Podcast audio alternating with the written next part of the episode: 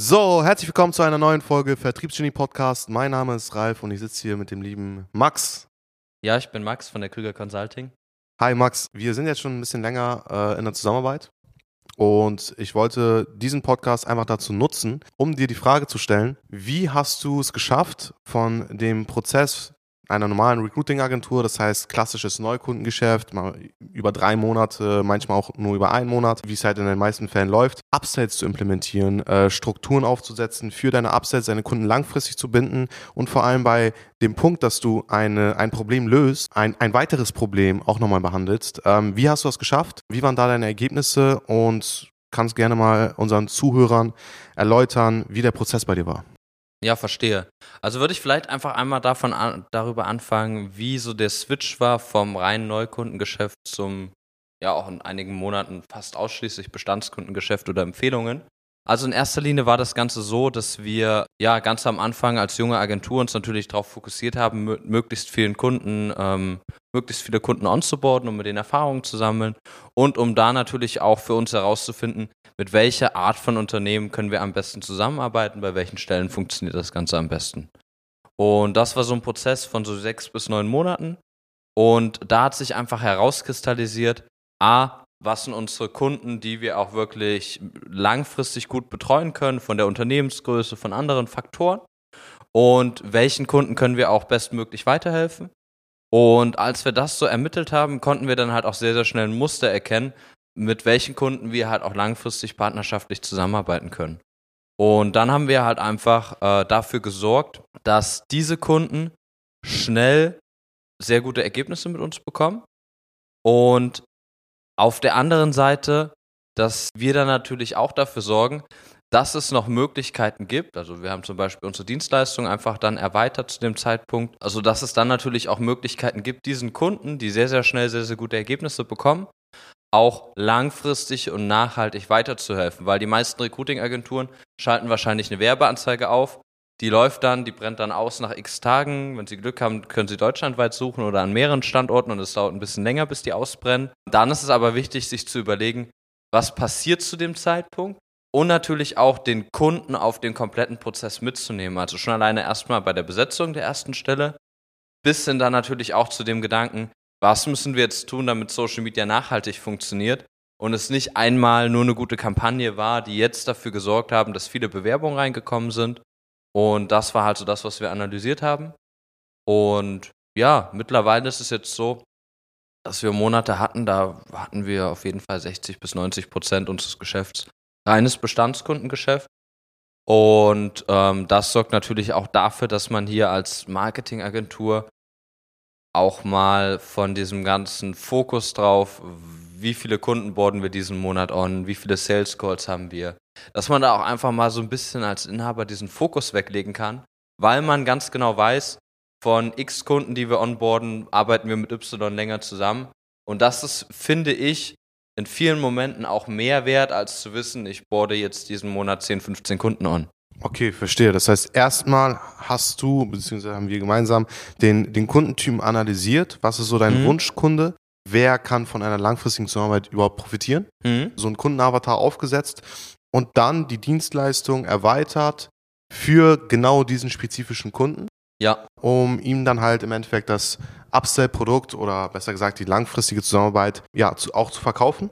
Ja. Mich beschäftigt immer ein wichtiger Punkt und zwar, ich arbeite ja mit sehr, sehr vielen Kunden zusammen, unter anderem auch sehr viele Recruiting-Agenturen und vielleicht mal als Message an den Markt. Mhm. Was machst du anders als andere Recruiting-Agenturen? Ich glaube, das ist so ein super wichtiges Thema, ähm, was die Leute da draußen auch interessiert, weil man will nicht klingen wie eine x-beliebige Nummer. Wie ist die Herangehensweise? Was machst du anders und warum ist dein Erfolg aktuell außergewöhnlich? Äh, meinst du vor allem in der, in den, in, der, in den Kundenkampagnen oder eher im eigenen, also im eigenen Unternehmen, Marketing, Vertrieb und so weiter? Ja, eher ähm, in der Herangehensweise bezüglich dem Vertrieb. Das heißt, ja. wie, was du ganz genau anders machst im Vertrieb. Verstehe. Also wir legen einen sehr, sehr hohen Wert darauf, welche Kunden wir onboarden. Wir möchten auch nicht mit jedem Unternehmen zusammenarbeiten, sondern auch nur mit Unternehmen, wo wir sehen, es macht langfristig Sinn und wir können ihm auch helfen. Also ich äh, kenne sehr, sehr viele Recruiting-Agenturen mittlerweile da draußen, die auf Krampf mit jedem Kunden für jede Stelle und sei es noch so unrealistisch, was der Kunde sich dort wünscht, äh, zusammenarbeiten wollen und dann natürlich kläglich scheitern und dann natürlich auch Selbstbewusstsein an ihre Agentur verlieren und ihre Reputation schaden und natürlich jede Menge Unternehmen draußen den Floh ins Kopf setzen, dass Social Media gar nicht funktioniert. Und das heißt, wir arbeiten vor allem mit zwei Arten von Kunden zusammen. A natürlich, das ist das absolut beste Szenario, weil es für eine Agentur das leichteste ist. Jemand, der schon genau das hat, also genau das Angebot bietet an die Mitarbeiter, sich auch damit beschäftigt hat, welche Stelle ist konkurrenzfähig und diese nach außen trägt. Oder auch mit Unternehmen, die dann sich natürlich auch gerne auf unsere Beratung einlassen, in denen wir ihnen nämlich aufzeigen, was sie anpassen müssen in ihrem Recruiting-Prozess und in ihren Stellenausschreibungen, damit es am Markt funktioniert.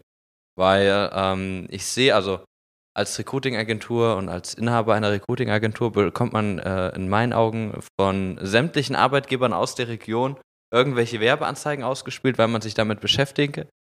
Und ich sehe da immer wieder Kampagnen, die geschalten sind, wo ich schon ganz genau weiß, also eigentlich sollte man das mal in die Kaltakquise mit implementieren, aber ich glaube, diese Unternehmen sind auch nicht bereit, jetzt in der ersten Sekunde sofort wieder zu investieren. aber von Unternehmen, die ein Angebot an Bewerber präsentieren, die ist, also es gibt den Bewerber nicht draußen und er würde auch nicht zu diesem Angebot beginnen zu arbeiten. Und ja, vielleicht auch nicht unbedingt bei dem Arbeitgeber zu dem. Okay, verstehe. Das heißt, ähm, dein maßgeblicher Erfolg bestimmt vor allem auch die Qualität. Das heißt, ähm, zu gewisser Maße auch der Vorqualifizierungsprozess, mhm. dass du ganz klar selektierst, wem, wem kann ich wirklich weiterhelfen, mhm. weil dir das wahrscheinlich auch wichtig ist, dass du niemandem weiterhilfst, beziehungsweise niemandem sagst, du kannst ihm weiterhelfen, obwohl du ihm nicht weiterhelfen kannst, mhm. weil das bei sehr, sehr vielen im Markt auch der Fall ist, ähm, dass ja Kunden annehmen und sie nicht fulfillen können ja. und dementsprechend der Wert der eigenen Dienstleistung sinkt, sowohl ja. im Markt, also ja. der Markt nimmt Social Recruiting nicht mehr so als wertvolle Dienstleistung wahr, als auch bei dir selbst als Agenturenhaber. Mhm. Ähm, das heißt, da selektierst du sehr, sehr stark vor und zum zweiten Punkt, dann arbeitest du dann halt auch gemeinsam mit den Unternehmen die Arbeitgebervorteile aus ähm, und berätst die halt auch wirklich da drin, was kann man optimieren, um halt die Werbeanzeige so best, also damit halt die Werbeanzeige bestmöglich performt. Ja. Ja, und gerade auch der Punkt Arbeitgebervorteile, also das ist ein riesiges Thema, wo es halt auch einfach wichtig ist, dass alles rund um den Arbeitsplatz passt.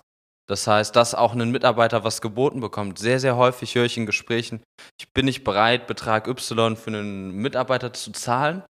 Muss man aber heutzutage sein. Oder man kann ihm andere Sachen bieten. Einen schönen Arbeitsplatz, ein schönes Büro, wie ihr es hier auch habt. Das sind natürlich ausschlaggebende Faktoren. Und da können natürlich auch gerne uns mal Recruiting-Agenturen darauf ansprechen, wie man dafür sorgen kann, dass äh, die Arbeitgebermarke der ihrer Kunden neben dem grafischen halt auch noch verstärkt werden kann. Und was da unserer Erfahrung nach auch sehr, sehr gut funktioniert und wichtig ist, um die Arbeitgebermarke voranzubringen und ohne jetzt einfach das Gehalt ins Unendliche erhöhen zu lassen, wie man halt dem Mitarbeiter mehr bieten kann. Mhm.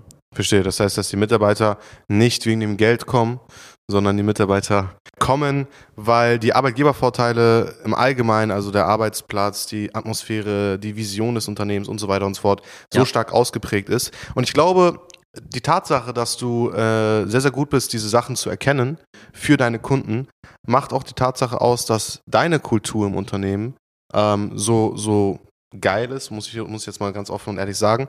Ähm, hat das dich auch maßgeblich unterstützt, mhm. bei dem Prozess, bei deiner eigenen Unternehmenskultur zu entwickeln? Mhm. Ja, na klar. Also ich bin auch der Meinung, dass man diese Beratung nur vornehmen kann, wenn man auch schon also es ist ja auch gar kein Problem, wenn man jetzt nur im Marketing gut ist, da muss man halt seine Kunden vielleicht nochmal stärker auswählen. Aber ich bin der Meinung, dass auch gerade diese Form der Beratung nur möglich ist, wenn auch eine Agentur schon Mitarbeiter beschäftigt, vor allem auch feste Mitarbeiter, nicht irgendwelche Freelancer. Also wir arbeiten zum Beispiel gar nicht mit externen Mitarbeitern zusammen, die haben das Produkt nicht, anstelle das zu tun. Und dass man halt auch einfach diese Learnings mitnehmen muss, um dann auch einem Unternehmen, selbst aus einer ganz anderen Branche, aber ein viel besseres Verständnis mitzubringen, wie man denn eigentlich Mitarbeiter gewinnt. Weil niemand möchte mit einer Agentur sprechen, die sagt, ja, du musst deine Bewerber anrufen nach zwei Stunden aber noch nie mit einem Bewerber gesprochen hat, das ist natürlich auch schwierig. Das heißt, man muss hier auch ein bisschen den Weg durchgehen, der ein den ein Kunde gegangen ist. Und wir zum Beispiel, wir haben halt einen Großteil unseres Teams auch über Social Recruiting aufgebaut. Und damit wissen wir halt auch, wie das Ganze rundherum damit abläuft, welche Art von Personen sich da bewerben, wie der Erstkontakt abläuft, nach wie vielen Tagen sich ungefähr welche Persönlichkeitstypen auch bewerben. Und das ist halt auch einfach wichtig, um den Kunden gut beraten zu können. Okay, sehr cool. Also am eigenen Leib quasi erfahren, wie ähm, das Ganze funktioniert. Ja. Ne? Social Recruiting ganz klar, aber halt auch, wie man Bewerber anruft, wie man sie ganz genau einstellt, Bewerbungsgespräche führen, was Ja. man Bewerber mitgeben sollte und so weiter und so fort. Und dann wirklich exzellent darin geworden, die Unternehmen, mit denen du halt zusammenarbeitest, zu beraten. Ja, Okay, super wichtiges Learning, äh, wahrscheinlich für jede einzelne Recruiting-Agentur, die da draußen am Markt ist. Ähm, vielen Dank, Max, für den Mega-Input und auf einen weiteren Podcast mit dem Maximilian Krüger. ja, sehr gerne. Äh, wie ich gehört habe, jetzt alle neun Monate wieder. Also äh, danke auch für die letzten 18 Monate Zusammenarbeit. Und ja, dann bis in neun Monaten. Super, ich freue mich. Äh, in dem Sinne verabschieden wir uns hier. Wenn euch diese Folge gefa- gefallen hat, dann schaut gerne auch mal bei uns vorbei auf YouTube, Instagram und ja, schaut euch unseren Free Content an und bis zum nächsten Mal.